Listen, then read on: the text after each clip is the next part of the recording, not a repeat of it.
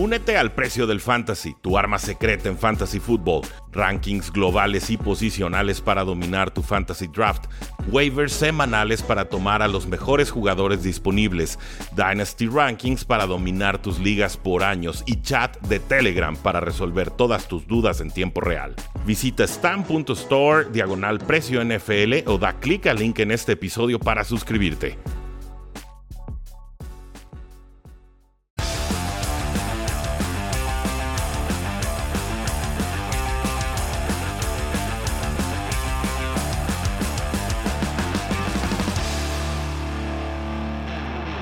Saludos a todos y bienvenidos a un programa más de Cuarta y Gol, donde la NFL no termina y nosotros tampoco. Yo soy Rudy Jacinto, me encuentran en Twitter como arroba y tú eres... Rodrigo Solórzano y me encuentran en Twitter como arroba chino solo 86 y también Jets en cuarta y gol como arroba cuarta y gol Jets. Buenísimo, gracias a todos los que se están conectando en vivo y en directo en las plataformas de cuarta y gol en Facebook y en youtube.com diagonal cuarta y gol y también en las plataformas de donde estamos grabando que es JC Medios. Muchas gracias por las instalaciones y por supuesto a nuestro operador Daniel. ¿De qué vamos a platicar el día de hoy, Rodrigo? Porque hay, hay un popurrí de temas, ah, hubo algunas fechas límites importantes y como que la amenaza o el off-season eh, pues tiende ya a darnos un poco más de noticias, ¿no? Y si la amenaza amenaza con amenazar, amenazando con que ya se va a mover la NFL.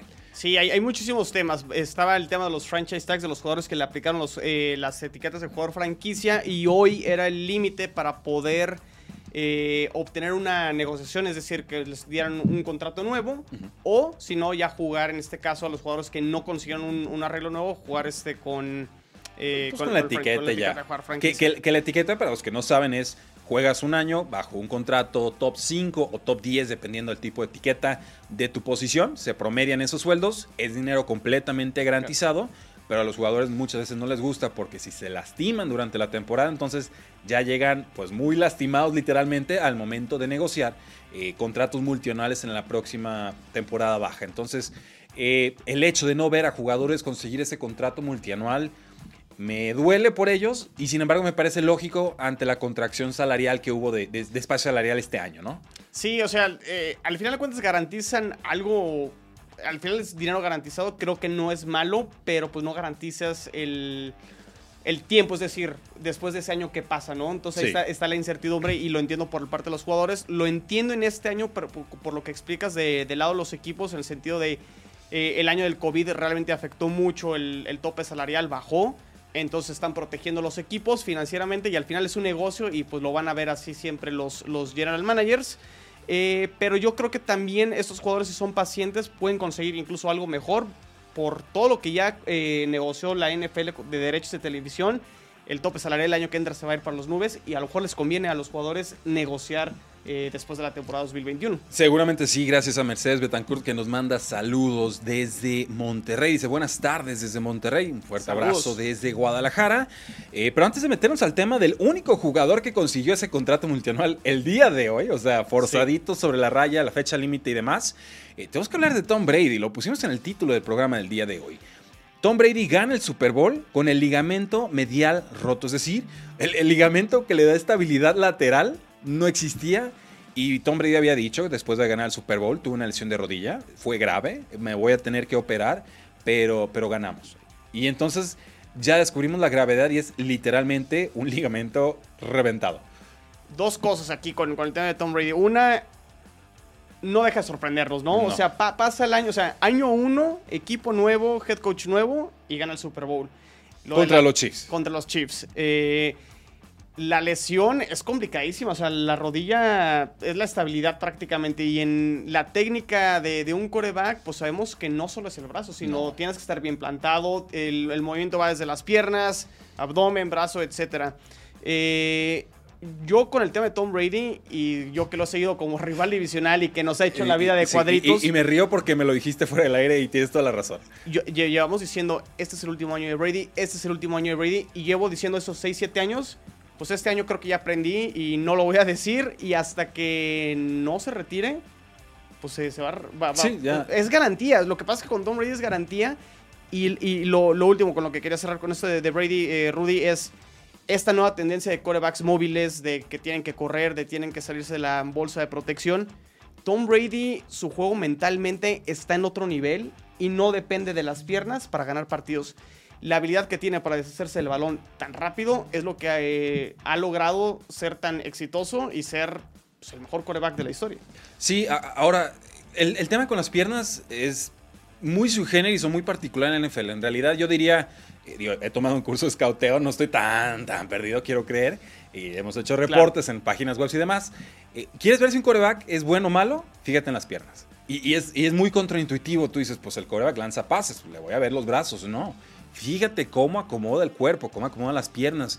Eh, vamos, Bill Walsh, el, legendario head coach de los San Francisco 49ers, decía, tiene que parecer eh, pasos de bailarina, ¿no? O sea, tiene que haber una elegancia, una fluidez en los movimientos, tiene que haber una coordinación, porque dependiendo de cómo acomodas los pies es realmente como el resto del cuerpo Exactamente. Eh, se, adapta, cómo va la precisión, qué tanta fuerza o torque le puedes imprimir al pase, y entonces de repente vemos a mariscales de campo, sí, muy fuertes, muy imponentes, pero todo es de tronco para arriba, ¿no? No meten la cadera, no meten la rodilla, y se nota. Y se nota en precisión y se nota en fuerza, y el caso de Tom Brady o de un Peyton Manning o de un Drew Brees, por hablar de muchos pocket passers históricos, pues es eso, no corre, no escapa, no generan las mil yardas de un Lamar Jackson, pero velos navegar el bolsillo y, los, son verdaderos acróbatas, ¿no? Tienen así como un sexto sentido que les dice pasito para adelante, ya se fue el pass rush, pasito para atrás ajusto y entonces sin dejar de ver mi pase lo completo. Y, y que Brady pudiera hacer eso a tan alto nivel 4.633 yardas, 40 touchdowns, dos intercepciones,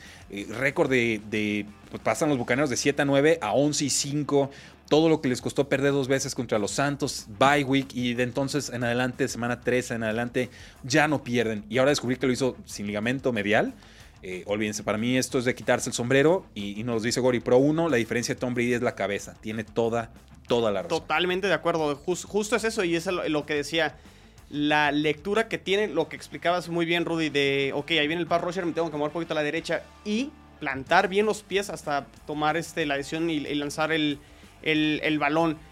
Eh, no es la primera vez que tiene una lesión de rodilla. Brady le pasó en el 2008 cuando se pierde toda la, temporada. Saludos a Bernard Pollard, ¿no? El, mata patriotas. Y terminó regresando a un excelente nivel, ¿no? De repente ya estas lesiones de rodilla creemos que eran el, adiós de muchos jugadores y ya prácticamente se terminan recuperando eh, más, más fácil o es más común que los veamos regresando a un nivel prácticamente como lo tenían antes y pues no descartemos otra buena temporada de, Tom Brady. No, no, al contrario, si hizo lo que acabo de leer, 4.673 yardas, 40 touchdowns, dos intercepciones y Super Bowl dominante, ganando 31-9 contra Chiefs, pues que no eran recuperando a todo el roster, ¿no? Quizás el padre tiempo ahora sí diga, pues hasta aquí llegaste campeón, gracias, pero lo dice Germán Campos, el aguacate es mi pastor Tom Brady, ¿no? O sea, el, aguacate contra el tiempo, verdaderamente la nieve de abocado lo, mantiene sano, nos dice eh, Tomás Enrique Gómez Barba, Brady es inmortal con, emoji de risa porque tampoco se la cree. Eh, Chuy Lamas, buenas tardes, aquí escuchándolos desde Torreón, Coahuila, saludos, fuerte abrazo Chuy. Y, y también nos dice Héctor García, saludos a todos desde la Hermandad Patriots, y es eso, ¿no? O sea, ¿Cuánto patriota no está contento porque Brady ganara con o sin rodilla, independientemente que no fuera con, los Patriotas? Para mí, como lo has dicho, digno de admirar. Solamente pues una historia más en su legendaria carrera, ¿no? La, aquella vez que ganó el Super Bowl, pues con media rodilla.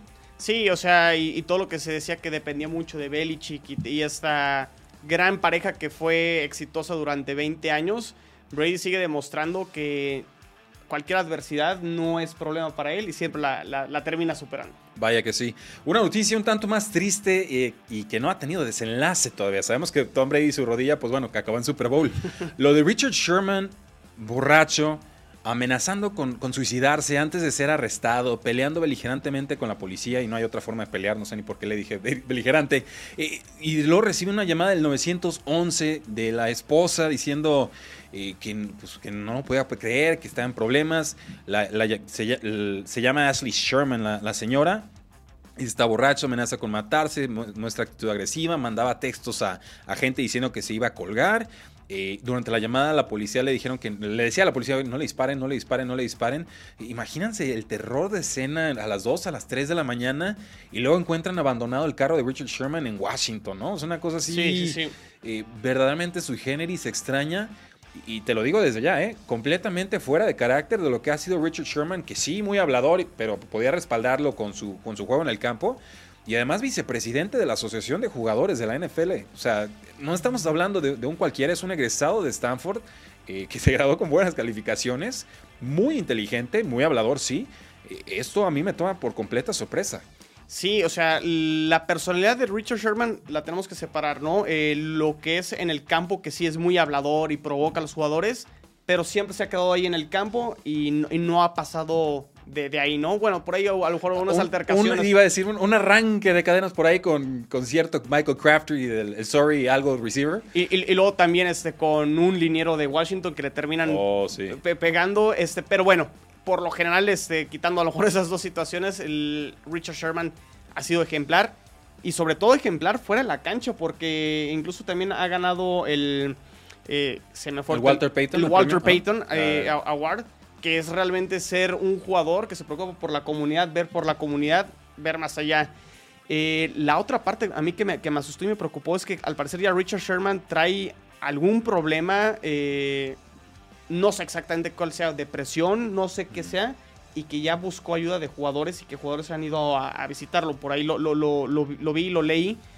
Entonces... Eh, se junta todo. Sí, se junta todo y, y bueno, y afectando a terceros, ¿no? A la familia, a la esposa. Que afortunadamente no sale nadie lesionado. Exactamente. Eh, no podemos decir que es gracias a Richard Sherman, no sabemos qué hubiera hecho si lograba entrar a, la propiedad de, pues del familiar, en este caso de la, de la señora esposa.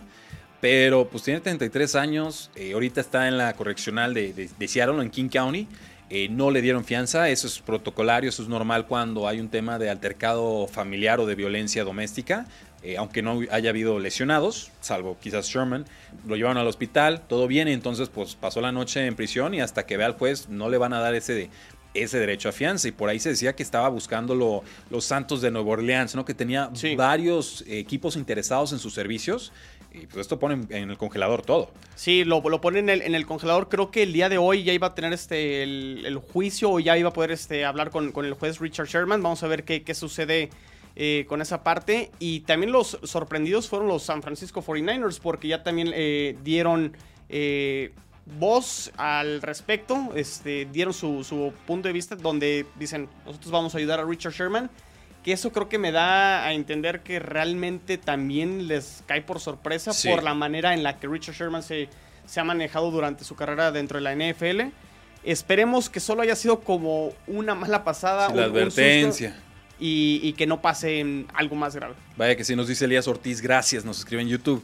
Ya salió Sherman de la correccional, pero mañana tendrá otra sesión en el jurado, entonces obviamente no ha salido eh, ileso legalmente de esta situación. Aquí lo importante es que Richard Sherman encuentre, encuentre piso, ¿no? Se estabilice, encuentre realmente pues si no lo tiene ahorita una razón para vivir, porque, porque ha hecho mucho y creo que le queda bastante todavía por hacer. Y, me parece que su carrera ha sido ejemplar en muchos sentidos. Sí, insisto, hablador, un personaje, el líder defensivo de la Legión del Boom en, muchos apartados y en muchos momentos, pero, pero aquí está lidiando con, demonios personales bastante, bastante graves.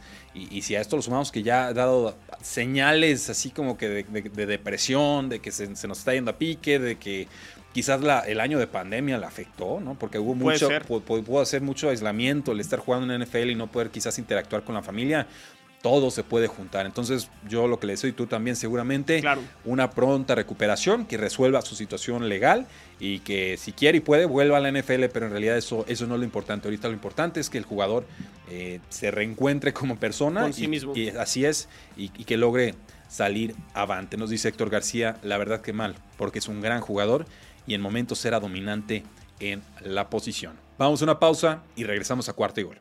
Regresamos a cuarto y gol, donde la NFL no termina y nosotros tampoco. Yo soy Rudy Jacinto, nos acompaña Rodrigo Solórzano de Jets en cuarto y gol. Descarguen y suscríbanse a su podcast, por supuesto. Y tenemos que platicar sobre el único jugador que logró recibir un contrato multianual después de haber obtenido, desgraciadamente para él, o de por parte del equipo, la etiqueta de jugador franquicia. ¿Y por qué decimos desgraciadamente? Porque a los jugadores no les gusta ser etiquetados. Dinero garantizado 100% una temporada, pero si te lastimas, te descartan y, ahí te ves, ¿no? Y entonces los Panthers llegan a un acuerdo con el liniero ofensivo Taylor Moton, un acuerdo de cuatro años de extensión, eh, lo reportaron en 72 millones de dólares y es un contrato que ofrece 43 millones de dólares completamente garantizados. Justo después de que los Santos de Nueva Orleans ahí renovaron o retuvieron al tackle de hecho Ryan, Ryan Ramchick, está bien raro el nombre, por 5 años y 96 millones, incluyendo 60 garantizados. Aquí Panthers dice, vales mucho, pero estás un peldaño por detrás, aunque estés en la misma división. Sí, no, eh, realmente el tema de los franchise tags, Rudy, complicado por el tema, lo, lo explicábamos hace un momento, de... No había mucho espacio salarial este año, pero bueno, aquí para, para las Panteras creo que es un movimiento importantísimo y yo creo que aquí el que más sonríe es Sam Darnold. Eh, situación que no vivió con, con, los Jets en cuanto a la protección. Y yo te pregunto, ¿le tienes fe a la línea ofensiva de Panteras? Yo todavía no. Me parece que la renovación o la extensión era obligada, pero yo todavía veo, veo agujeros. Sí, hay, hay, hay huecos en, en, esta línea ofensiva. No es de las mejorcitas, pero al menos de lo bueno que tienes, creo que era importante para Panteras retener a este tackle derecho, a Taylor Moulton. Y, y veremos qué, qué, qué, sucede. Digo, es un contrato muy jugoso, cuatro años, creo sí. que bastante bueno para él. ¿Y en qué año lo consigue, no? Contracción y, salarial, volvemos a lo mismo. Y 43 millones garantizados me parece muy, muy bueno. Y cuatro años creo que también es un buen término, al final de cuentas, para, para Mo sí, Mo finalmente, este contrato lo convierte en el segundo mejor pagado de la posición. Es un promedio de 18 millones de dólares que lo pone empatado con el tackle derecho de las Águilas de Filadelfia, Lane Johnson, un muy buen jugador también. Pero detrás, insisto, de Ryan Branchick de los Santos de Nueva Orleans. Eh, Moulton fue tomado por las Panteras en la segunda ronda del 2017. Salía egresado de Western Michigan.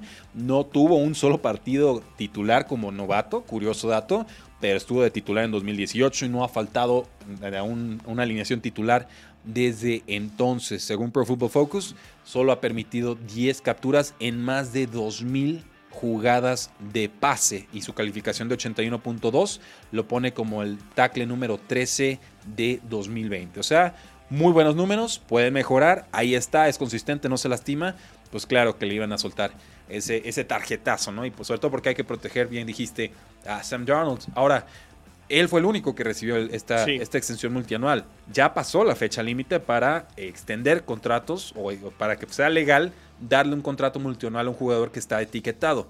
Y entonces hay varios que van a jugar con este franchise tag. El, san, el santo de Nueva Orleans, literal, el safety Marcus Williams, que de, de, hecho me sorprendió en su momento que le dieran la etiqueta, porque Santos era de estos equipos que se supone no tenían dinero y se lo inventaron debajo de las piedras. O sea, ingeniería contable, sí. magia extraña, vudú, pero, pero encontraron cómo pagarle 11, 12 millones de dólares completamente garantizados.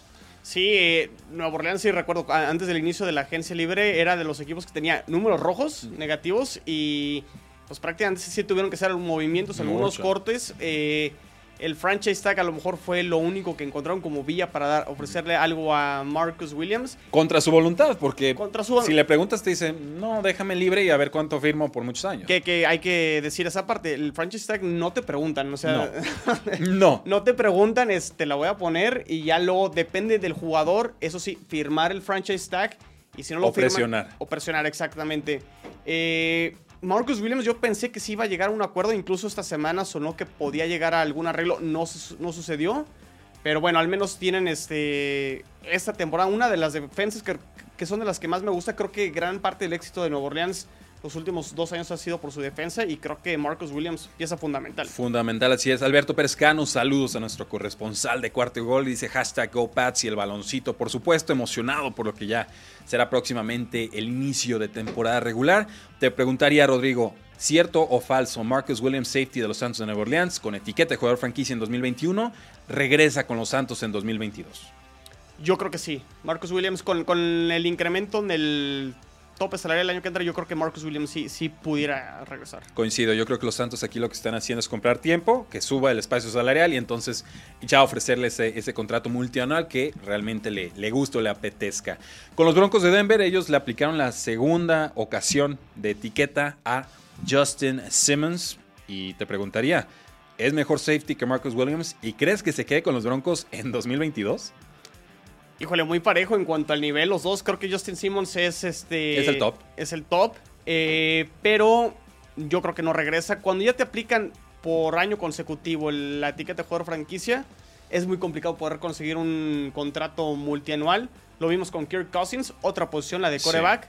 Pero es el, ejemplo que se me viene. Digo, Dak Prescott lo logró, consiguió esa segunda etiqueta y esa misma offseason pues le ofrecieron el, multianual. Pero sí, para safeties es, es inusual.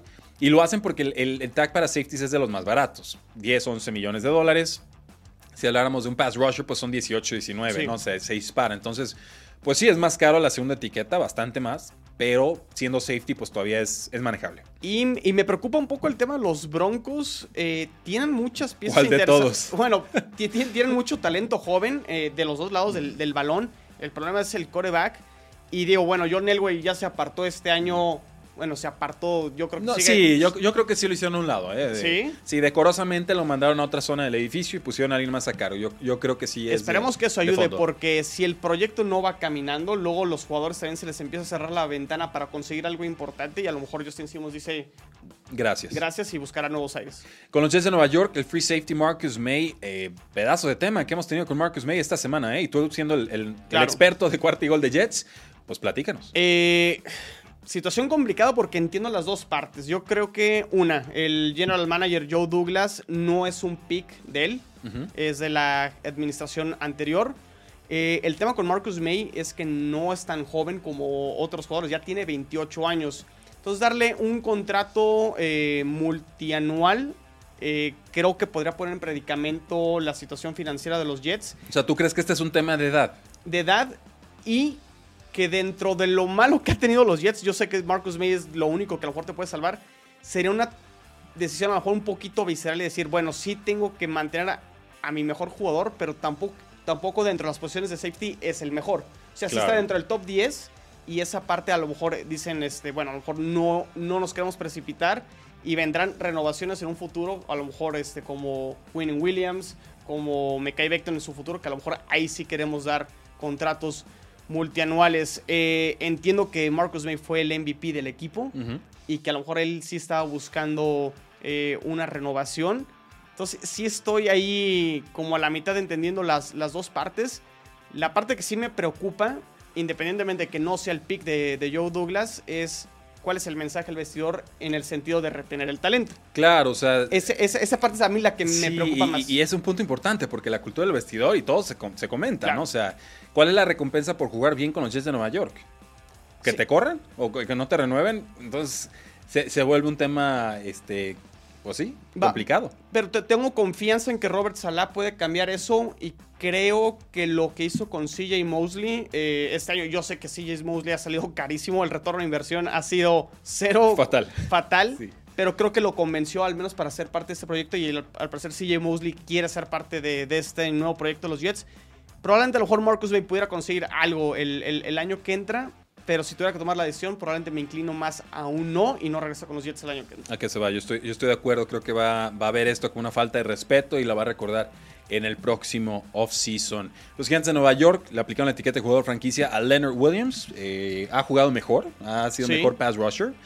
Eh, yo creo que los gigantes lo van a retener el próximo año. Le cuesta mucho, muchísimo a este general manager eh, realmente deshacerse de los gorditos, ¿no? Le encanta ese peso en las trincheras. Creo que Leonard Williams encontró su lugar en los gigantes. Eh, con los Jets le costó mucho trabajo. No es como que haya sido un bust o una decepción. No era pass rusher, creo que era lo que se le reclamaba. y, para el pick que fue seleccionado con los Jets, que si no me equivoco fue la selección 6 de, de, su draft, Digo, yo lo comparaba con Richard Seymour, yo hay muchos, y, tenía todos los rasgos de ese legendario pass rusher interno eh, de, defensive tackle, ¿no? Que por, el centro de la línea te hacía muchos estragos y aunque no le llegara al coreback, le liberaba carriles a todos los compañeros. Y, había mucho de eso con él. Sí, creo que no ha jugado a lo que se espera de un pick tan alto de primera ronda, pero por otro lado no ha decepcionado y sí ha venido a la alza de lo que hizo en Jets ahora con lo que está haciendo en Gigantes. Y creo que el año pasado lo hizo bastante bien.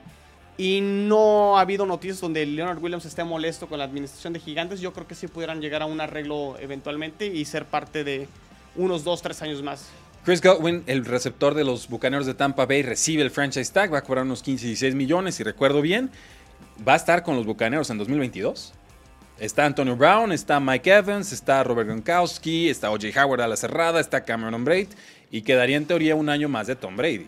Renovaron a todos y el único que le, aplicaron, la etiqueta, porque solo tienes una, fue a, Chris Godwin, lo cual a mí me dice que fuera el más difícil de conseguir esa, esa renovación. Si Tom Brady está parte, o sea, tiene contrato, ¿no? Para el 2022 Tom Brady. Sí. Si Tom Brady, yo creo que sí llegan a un arreglo para que continúe en, 2022. Yo sé que hay muchísimos receptores con el equipo de, Tampa Bay, eh, pero no sé, me inclinaría más a un sí, pero un sí con, con dudas. Con asegúnes. Yo, yo creo que se queda. Yo creo que se queda. Es un receptor muy subestimado en la NFL. No le han dado tantos targets últimamente, pero eh, véanlo jugar en el slot. Es un, es un monstruo. Es, verdaderamente dominante. Eh, los Jacksonville Jaguars le aplicaron la etiqueta a Cam Robinson, su tackle ofensivo. Esta fue la etiqueta que menos me gustó de todas. Eh, jugador promedio para mí, o sea, no me resuelve absolutamente nada como para estarle pagando un top 5 de la posición. Me queda claro que los Jacksonville Jaguars tampoco tenían mucho más a qué eh, meterle dinero, la trinchera era importante, pero yo más bien hubiera hecho dos, tres picks de, draft ¿no? en esa posición en vez de meterle dinero top 5 de la posición a, un Cam Robinson. Dicho eso, ¿crees que se quede con el equipo en 2022? No, no creo. Eh, la cultura de Jacksonville no me gusta para nada. ¿Cuál eh, cultura? No sé.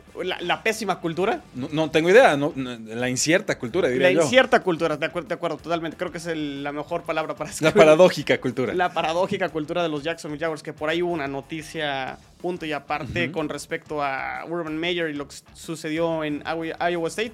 Sí, igual al ratito lo comentamos, pero eh, el tema con Cam Robinson es... Es que creo que todo estuvo mal. O sea, la decisión, como dices, la, la, la etiqueta de jugador franquicia creo que ni se la tienen que haber puesto no es un tackle top. No. Y eso mismo creo que también va a llevar a que Jacksonville diga, pues... No, gracias. No, gracias. Yo, pero yo te hubiera dicho eso con Blake Bortles y de todas formas lo renovaron. Entonces, eh, con Jacksonville a veces es difícil. Y, los dos de Chicago le aplicaron la etiqueta. Allen Robinson había dicho, yo no vuelvo a jugar con Chicago. Y ahorita dice, ah, sí juego. Como que este Justin Fields muchachito me, me, hace ojitos.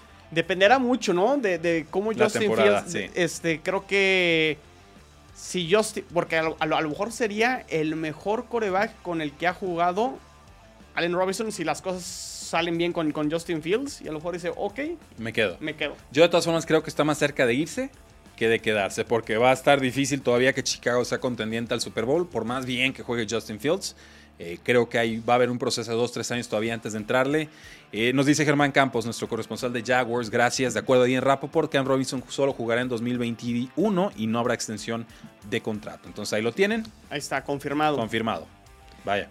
Y, nada más con, el tema de, Allen Robinson, eh, dependerá mucho también de si Matt Nagy continúa con el equipo o no. Si hay head coach nuevo, creo que también Allen, Allen, Robinson se estará jugando su última temporada con, con, los Osos. Yo creo que si hay head coach nuevo, Allen Robinson estaría más cerca de quedarse que de irse. Ah, ¿eh? Porque no creo que esté muy enamorado de, Matt Nagy. No, no, sé. Me gusta también. Me da, la, me da la impresión de que hay muchas cosas en la franquicia que a Allen Robinson, un competidor de altísimo nivel que ha tenido pésima suerte con mariscales de campo desde colegial, claro. no, no le gustan. Pero bueno, ahí lo tienen, damas y caballeros. Estos son los jugadores que recibieron las etiquetas de jugador franquicia. Y de todos ellos, solamente uno, el tackle Taylor Moton de Panthers, recibe una extensión multianual. Los demás, se les acabó el tiempo, jugarán bajo el franchise tag en 2021. Vamos a una pausa y regresamos a cuarta y gol. Regresamos a cuarta y gol, donde la NFL no termina y nosotros tampoco. Yo soy Rudy Jacinto, nos acompaña Rodrigo Solórzano y ahora tenemos que platicar sobre dos cornerbacks que no recibieron el franchise tag y que no quieren saber más de sus equipos, o eso es lo que parecen indicar. Ya hemos hablado de él, el primero de ellos se llama Stephon Gilmore y dice, yo solo quiero que me paguen lo que valgo. Y el otro, lo vamos metiendo de una vez, sí. Xavier Howard, este cornerback de los Miami Dolphins que apenas el año pasado firmó la, la renovación y ya está inconforme porque varios jugadores se lo llevaron de largo. Lo cual es muy normal, ¿no? Firmas contrato, eres top y te dura como tres días en lo que firma alguien más.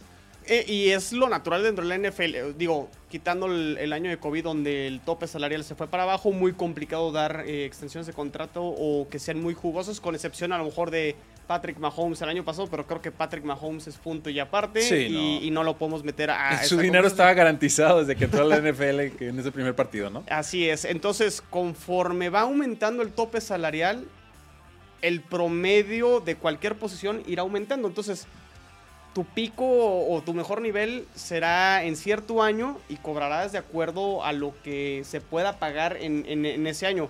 Eventualmente vendrá otro jugador. Y te va a superar. Y te va a superar. Creo que es totalmente natural. Es el ciclo de la vida. Ahora, ¿No te gusta? Te propongo una fórmula. Juega como Daryl Reeves y cobra cada año como Daryl Reeves. O sea, te vas por contratos año a año, apuestas por tu talento. Y a Reeves le funcionó fantástico. Fantástico. Era, un mercenario de primera, pero qué pedazo de mercenario. Sí, sí, sí. Entonces, eh, aquí con Stephon Gilmore el tema es que firma por 3, 4 años con los Patriotas, que le dan dinero adelantado. Y entonces este año le tocan 7 millones. ¿Por qué? Pues porque lo demás ya se lo dieron. Era un promedio de 13 millones anuales pero pues esa parte no la maneja Gilmore, ¿no? Va a cobrar 7.9 millones en este su último año de contrato, de, un contrato de 5 años, o sea, saliendo de Buffalo y, le costó el arranque, o sea, cuando más le pagaban Patriotas, yo diría es cuando menos rendía Stephon Gilmore. Ya en temporadas recientes pues, ha rendido bastante bien, salvo esta última que, acaba eh, lesionado. Lo de Xavier Howard sí me cuesta entenderlo. 27 años y es una extensión de contrato a 5 temporadas, 75 millones de dólares. La firma en mayo del 2019. Le quedan 4 años de ese contrato que firmó.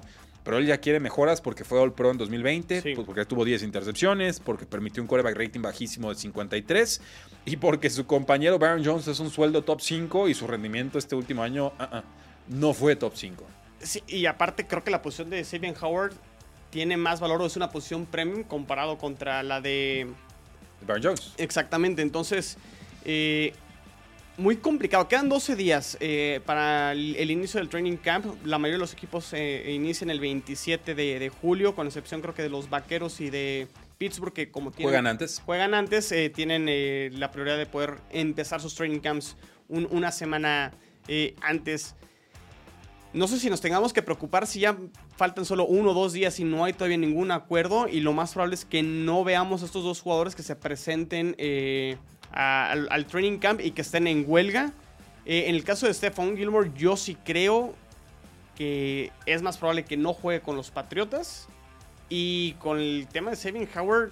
Yo, a ver, yo me, me, cuesta trabajo. ¿Cómo se ¿eh? va a mover? Le quedan cuatro años de contrato. O sea, te voy a hacer berrinche, pues siéntate cuatro años. O sea, ¿qué, quieres que haga? Te acabo de firmar. Claro. ¿Qué eh, precedente dejas si, si permites que un jugador que firma por cinco años al primer año te haga berrinche porque fue al pro? Pues para eso te pagamos. Y hay bonos por si llegas a ese tipo de condiciones. O sea, todo está contemplado, no entiendo.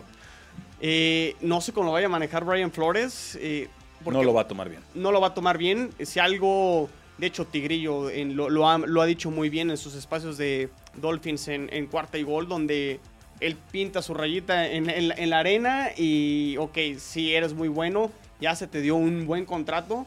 Y lo aceptaste. Y lo aceptaste. Eh, no estamos ahorita para negociar. Igual espérate un año donde el tope salarial, volvemos al tema del tope salarial, donde puedes subir y a lo mejor vemos si te podemos reestructurar el contrato. O, te adelanto dinero para que estés tranquilo, pero es sobre el mismo total que tú ya negociaste, ya, ya firmaste. Esa es, una estrategia que se usó con Gronkowski, se usó con Julio Jones, se usa con corebacks para liberar dinero, pero también para contentar a jugadores sin moverle mucho al salary cap. Ahora, los últimos reportes sí parecen indicar como que si hay una ruptura y, posiblemente a lo mejor un trade. No se mencionaron equipos eh, que puedan estar interesados al momento, pero sí como que se empieza a inclinar un poquito más la balanza a una posible salida de Steven Howard.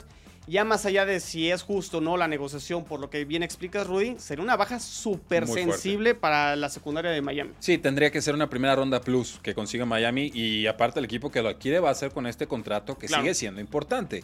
Y con, con Stephon Gilmore, los Patriotas lo hemos dicho, es una segunda ronda y propina, ¿no? Una segunda y una quinta, una segunda y una cuarta. La edad. Sí, la edad, o sea, una segunda y un intercambio jugador, algo por el estilo y creo que Bill Belichick estaría dispuesto a escuchar. Pero sí, me, brinca más el tema de Xavier Howard que el de, que el de Stephon Gilmore y finalmente ahorita pues quedan empatados de alguna manera estos jugadores de, secundarias distintas, pero de la misma división y con las mismas pretensiones. Nos dice Tigrillo Márquez, nuestro corresponsal de Dolphins, están bien atentos el día de hoy, nuestros corresponsales, ¿eh? bienvenidos.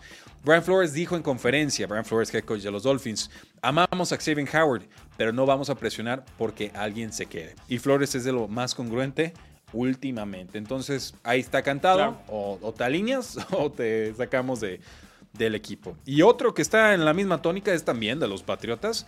Y es el receptor en Kill Harry, que no ha hecho mucho en la NFL por lesiones e inconsistencia. Ex primera ronda y ya pidió trade.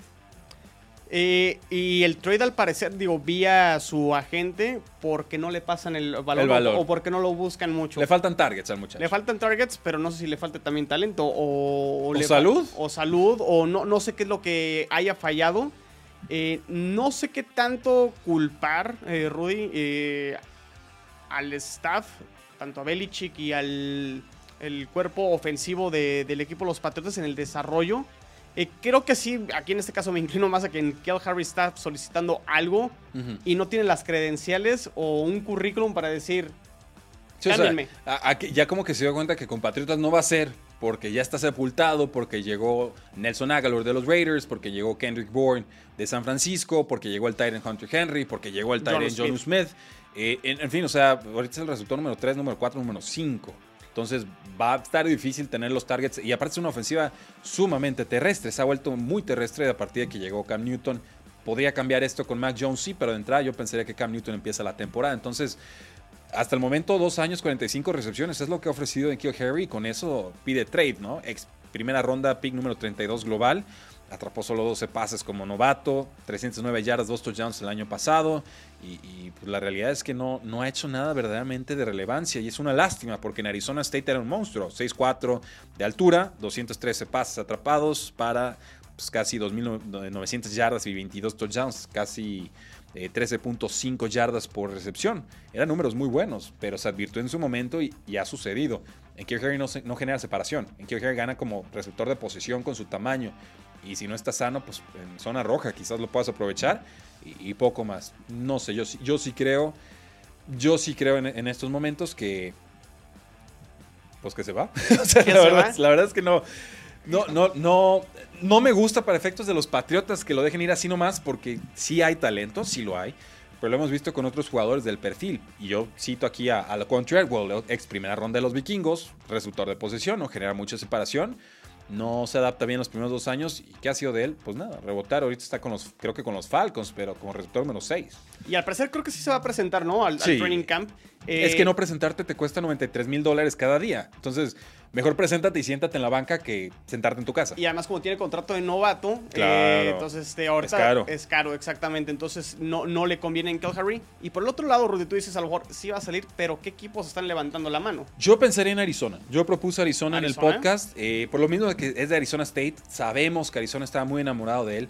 Yo sé que le ha invertido mucho a la posición Arizona. Ahorita, por supuesto, eh, tenemos a DeAndre Hopkins, tenemos a AJ Green, todavía está Christian Kirk que me gusta, sigue Andy Isabella. Eh, acaban de firmar a Rondell Moore en, el draft, o sea, y ese jugador va, va que vuela para titular. Pero pues por una sexta, una séptima ronda le tiras el volado y si ves algo que te guste, adelante, ¿no? Y si no, pues lo, lo metes como a la cerrada y sorpresa, ¿no? Ya tienen una ala cerrada los, los Cardinals que llevan 10 años sin uno. ¿Será suficiente para los Patriotas un pick de sexta ronda? Por supuesto que no. Eh, sí, entonces la parte como que me cuesta complicado. Incluso yo veo un escenario que sí se queda esta temporada con, los Patriots. Igual puedes dar del escenario en el que no ofrezca a nadie algo relevante por él y lo terminen cortando porque hay un roster crunch, ¿no? No sé.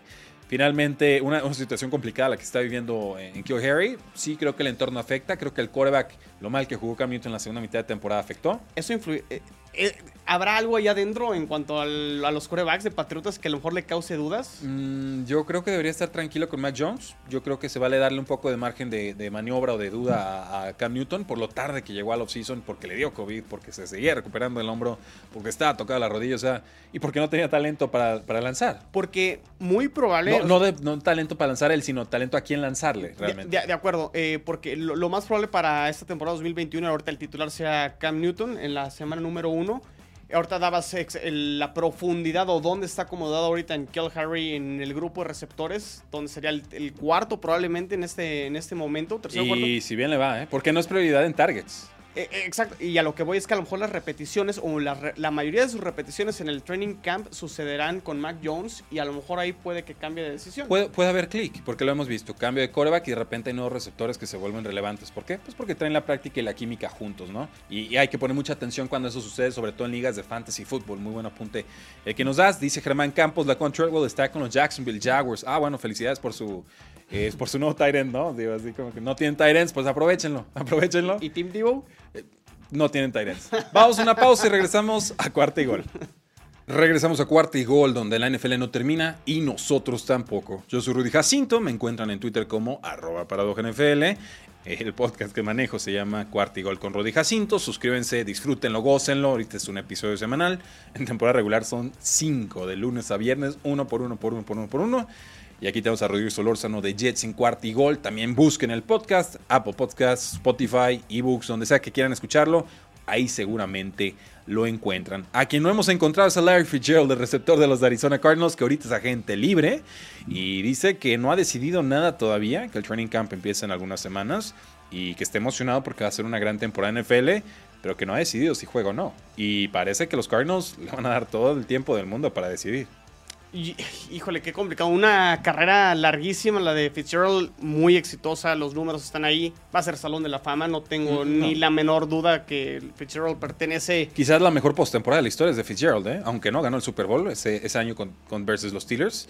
Eh, Sí. Eran 200 yardas por partido. Eh, es, es un jugadorazo. Yo creo que debe estar pensando. Yo, si regresa será con Arizona, ¿no? Yo sí, no veo más. No, no, no veo más. Eh, Ya tuvo muchas oportunidades para ir a Steelers, pues, porque es de la Universidad de Pitt, egresado. En su momento sonaba para Patriotas. La realidad es que renovó varias veces con, con Cardinals, lo hizo por muy buen dinero. Y si regresa, pues yo creo que lo va a hacer para 50, 60 targets. O sea, se, se cierran las oportunidades. En realidad va a ser un, un rol más emblemático que realmente un, un receptor de, pues de trascendencia, ¿no? Casi una ala cerrada con pocas yardas después de recepción. Justo iba a eso, o sea, creo que Fitzgerald, él mismo, yo creo que lo ha de entender que ya está en el ocaso de, de su carrera y que si regresa a jugar será para jugar un rol de complemento para ayudar a, a la ofensiva. Yo creo que lo que está pensando es qué tanto vale la pena un año más y recibir golpes y, y poner ahora sí en, en riesgo el, el El cuerpo, físico. el físico. Eh, y yo creo que lo que está pensando es qué tan cerca está este equipo de Arizona para poder competir dentro de la división muy brava. Top 15 de la, digo, de la NFL para llegar al Super Bowl. Eh, o sea, es de, es de media tabla para arriba, pero yo creo que va más por ahí. ¿qué este, tan arriba, no? que, que Arizona realmente tenga posibilidades de a lo mejor ganar la división y meterse a los playoffs y ser un equipo sorpresa dentro de la conferencia nacional, que una conferencia nacional que creo que está abierta, quitando probablemente a lo mejor a Tampa Bay que sí va como muy favorito.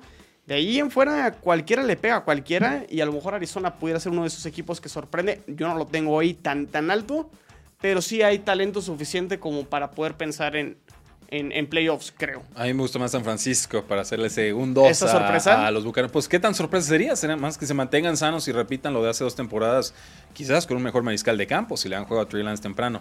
Veremos, veremos qué sucede ahí, pero si, ojo, con Fitzgerald no ha confirmado si se retira o si jugará una temporada más con los Cardinals. En estos momentos tiene la sexta mejor marca de touchdowns por aire de 121 anotaciones. Eh, tenemos a Efren Efernus, dice Fly Eagles Fly, un fuerte abrazo Efren. Eh, y Germán Campos, eh, no, perdón. ¿Qué, qué- qué pasó? Sí, ahorita que dice fly, fly, Eagles Fly, atención, últimos rumores sobre Deshaun Watson, que ha estado muy callado ese tema. ¿A dónde? Adam Schefter comenta que el mejor equipo posicionado al momento para poder hacer un trade serían las Águilas de Filadelfia. Eh, Tienen dos primeras rondas el próximo año. Exactamente, comentó que a lo mejor lo, lo único que detendría el momento es una, ob- obviamente esperar a ver en qué termina la situación legal de Deshaun Watson y segundo, que vuelva a recuperar el valor para que Houston no salga tan lastimado en, en un posible, Ah, en estoy, posible eh, trade. estoy pero- pensando en mis ligas de Superflex y en- tengo a Jalen Hurts y en una compré de Sean Watson vendiendo a Carson Wentz y fue un desastre ida y vuelta. Me la jugué, pero si, si llega cambiado a las Águilas de Filadelfia, me voy a molestar. Nada más por esa liga, esa liga en específico, voy a decir, ah, qué mala y, y eso, eso fue noticia del día de hoy. Entonces, ahorita que Fly Eagles Fly, Mándenlo a los Broncos, mándenlo a los Broncos, nada más necesitan coreback y pueden competir de forma bastante digna. Pero bueno, pasamos con los San Francisco 49ers. El head coach Kyle Shanahan dice que estuvo molesto, triste, de que los Rams le ganaran consiguiendo a Matthew Stafford, del coreback de Detroit Lions, que mira, aquí no lo quieren, pero parece que todos los head coaches de la NFL y los GMs tienen mucho respeto por este mariscal. como que pa- pa- pareciera que todos los entrenadores estaban afuera de Detroit esperando a ver en qué momento salía Matthew Stafford y a ver quién era el que estaba adelante o más cerca de esa puerta y tomarlo. Eh, hay muchas expectativas con los, con los Ángeles Rams. Muchísimas. Eh, Otro equipo que puede llegar fácil a final si las lesiones respetan, porque hay mucho talento, pero poca profundidad. Entonces, eh, pues no, no me sorprende las declaraciones de, de Shanahan. Eh, Matthew Stafford es un super coreback eh, que realmente creo que la situación en Detroit no, no le ayudó. Y creo que sí en esta era de McVay, que va para que 3, 4 años ya, Creo que este es el 4. el cuarto, el cuarto año, probablemente va a ser el mejor coreback que ha tenido y probablemente a lo mejor explotar ahora sí una ofensiva. Sí, y te, va a generar jugadas fuera de diseño, o sea, segundas oportunidades que Jared Goff jamás te generaba. Y también va a tener un, pase profundo. Y eso, y eso es importante porque ya lo de Jared Goff eran pasitos de 4 o 5 yardas por target, ¿no? Este, eh, era todo muy en corto, no había forma realmente de aprovechar el play action, entonces las defensas se comprimían y, pues era un calvario para Sean McVay porque ya ni siquiera tenía a, un Todd Gurley corriendo por las bandas, ¿no? Esos, esos acarreos largos que en las que llegaba la cal a, las esquinas y generaba toda clase de problemas y estragos con esa, esa ofensiva terrestre de, de, zona. Entonces, Matthew Stafford te abre todo el libreto. Jared Goff te lo estaba comprimiendo y por eso reconozco que si Kyle Shanahan, este gurú de corebacks, eh, con este Matt Ryan, sí, sí, sí, con, Jimmy, Jimmy Garoppolo, con Kirk Cousins, dice, chin, me ganaron a Matthew Stafford, ojo, eh, ojo. Y no solo se lo ganaron, Además, se tiene que preocupar Shanahan dos veces. Dos veces y tenerlo. Dice que estaba estudiando la cinta de juego todo el fin de semana, enamorado tal, y le dijeron: No te preocupes, tenemos dos días todavía para negociar por él, no se va a mover Matthew Stafford. Entonces puedes irte a cenar tranquilo. Y a medias cena le hablan y le dicen: Oye, ¿qué crees? Lo acaban de comprar los Rams por dos primeras rondas y vendiendo a, a Jared Goff, ¿no? Pues, yo creo que quería tirarle la sopa al mesero. Qué división tan interesante el oeste de la nacional. Es una, es una belleza, la división más complicada, definitivamente. Después de este offseason de Aaron Rodgers, dice que a veces hay mucha sabiduría en el silencio y que a veces eh, la persona que habla más fuerte en el cuarto no es la que tiene la mayor cantidad de verdad de su lado. También dice que decidirá sus planes para la temporada NFL 2021 dentro de algunas semanas. A mí me da la impresión que este va a ser la última temporada de Aaron Rodgers con Green Bay. Yo creo que Te la, firmo, te la firmo. Pero va a ser la última. Y aunque tenga contrato por, creo que tiene contrato ya por tres años, eh, si, no me, si no me equivoco, eh, creo que ya vimos, se acabó, y, eh, está, fácil la negociación, ¿eh? O sea, a ver, Rogers, tú ya te quieres ir. Yo no te voy a dejar ir, ¿por qué? Porque Jordan Love no está listo. Y lo sé y lo he dicho públicamente como general manager. Jordan Love no está listo. Entonces, yo necesito que tú juegues de titular. Tú ya no quieres jugar de titular, entonces te ofrezco lo siguiente. Juegas de titular con nosotros, tratamos de competir por un Super Bowl. El próximo año te puedes ir al equipo que quieras descontado, gratis, sin condiciones, lo que necesites te lo doy. Obviamente le va a perder Green Bay en, el tema de compensaciones de picks, pero se va a ahorrar un problemón en 2021 y entonces también va a poder mantener ese plan de sucesión que tiene con Jordan Love. Porque ese es el plan y así está cantado. Al año 3 del contrato novato de Jordan Love, que tomaron en primera ronda, por eso hicimos el trade-up, vamos a tener a Jordan Love de titular. ¿Por qué? Pues porque en ese momento Aaron Rodgers venía en pique. Venía a la baja de varias temporadas. Se enoja, se convierte en MVP, pelea muy bien, dignamente contra los Bucaneros en final de conferencia. Y entonces, pues él puede imponer condiciones, es decir, apostaste en contra de mí, te salió mala apuesta, ahora tienes que pagar. Yo algo así manejaría si fuera eh, Green Bay. Me queda claro que es un tema de, de, personas, no de dinero con Aaron Rodgers. Hay específicamente un dueño y un GM, no un dueño, un presidente y un general manager con los que no compagina para nada eh, Aaron Rodgers. Yo creo que hablar de Gutenkunst en el manejo de personal eh, es el chivo expiatorio. O sea, Gutenkunst finalmente responde a alguien más y ese alguien más es Brian Murphy y Brian Murphy está muy calladito convenientemente, ¿no? En una onda muy Dan Snyder cuando tenía sus head coaches y GMs, ¿no? De que no quiero hablar, los manda a la guerra a la rueda de prensa. Algo así estoy viendo con Rodgers. Y entonces vemos a Brady que dice, perdón que te interrumpa. Sí, sí, eh, es, Tom Brady dice, le echa la burla, pero como diciendo todo lo que Aaron Rodgers quiere decir y no va a decir. La, ayuda. Sí, sí, sí, exacto. Se, vuelve como la voz. Eh, un poco indirecta. Yo nunca dije que quería salir, ¿no? Así como. Exactamente, exactamente. Eh, qué triste que estos corebacks tan emblemáticos de Green Bay, tanto Red Favre en su momento, tengan que salir de esta manera. Se repite la historia con Aaron Rodgers, porque digo, no, no sabemos qué va a hacer Jordan Love. No sabemos si tiene talento o no tiene talento. Eso ya es punto de aparte. Training camps dicen que ha mejorado, pero no va a ser Aaron Rodgers, punto. Exactamente. no ahorita. Entonces yo creo que lo único que quiere Green Bay a lo mejor es ganar tiempo un año más. Y yo creo que esa va a ser la negociación porque la relación está rota. Sí. Y va a ser, ok, un año más con, nosotros y, y, se acabó. ¿Y sabes quién creo que anda en el mismo plan y nadie lo dice? Russell Wilson con los Seahawks, ¿eh? Me da al aire de que esta es la última temporada y de que nada más dijeron un año más y vemos. Y que Seahawks ya no compra el proyecto con, con Russell Wilson malamente. Pero sí. Porque es mucho más joven. No, por supuesto, y ha, dado muy alto rendimiento, pero hay, diferencias irreconciliables en cuanto a cómo debe funcionar esa ofensiva. Carroll no cede y Russell Wilson ya no quiere ceder tampoco. Entonces, ojo ahí, ¿eh? creo que van ligados estos dos temas. Eh, uno no está hablando, uno dice, ya soy bien cuate el head coach.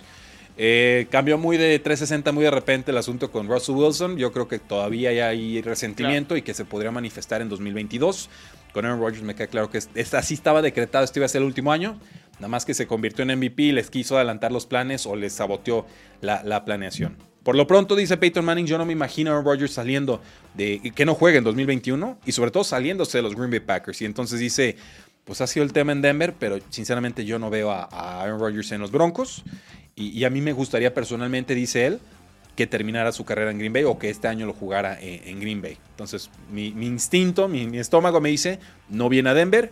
Mi estómago me dice que Denver va a tener que jugar con Drew Locke o con Teddy Bridgewater y que en este momento ya sabe Broncos cuál es su plan y que no pueden estar entrando un quarterback tan tarde en el offseason. Lo cual no es cierto porque Carson Palmer llegó tarde en su momento vía trade y te recordás hasta Sam Bradford pasa de a las Águilas de no de las Águilas de Filadelfia a Vikingos también muy tarde en el offseason. Sí, vamos a ver qué, sucede. Eh, también las lesiones pueden suceder en los training camps y eso cambia los planes de, los equipos y de los corebacks. Eh, en el caso de Denver, yo creo que lo, sí lo tienen claro, será Drew Locke. Yo creo que si hicieran un movimiento más agresivo sería Deshaun Watson, aunque ahorita comenté lo de Águilas de Filadelfia. Más riesgo. Pero hay más riesgo. Bueno, pues ahí lo tienen, damas y caballeros. Gracias por habernos acompañado el día de hoy. Ya vimos más audiencias, se acabó la Eurocopa, se acabó la Copa América. Saludos a Messi, felicidades. Y por supuesto, esto significa que la gente empieza a pensar en NFL. Entonces, muchas gracias por tenernos en sus preferencias. Gracias a JC Medios. Gracias a nuestro operador Daniel, porque la NFL no termina y nosotros tampoco. Cuarto y gol.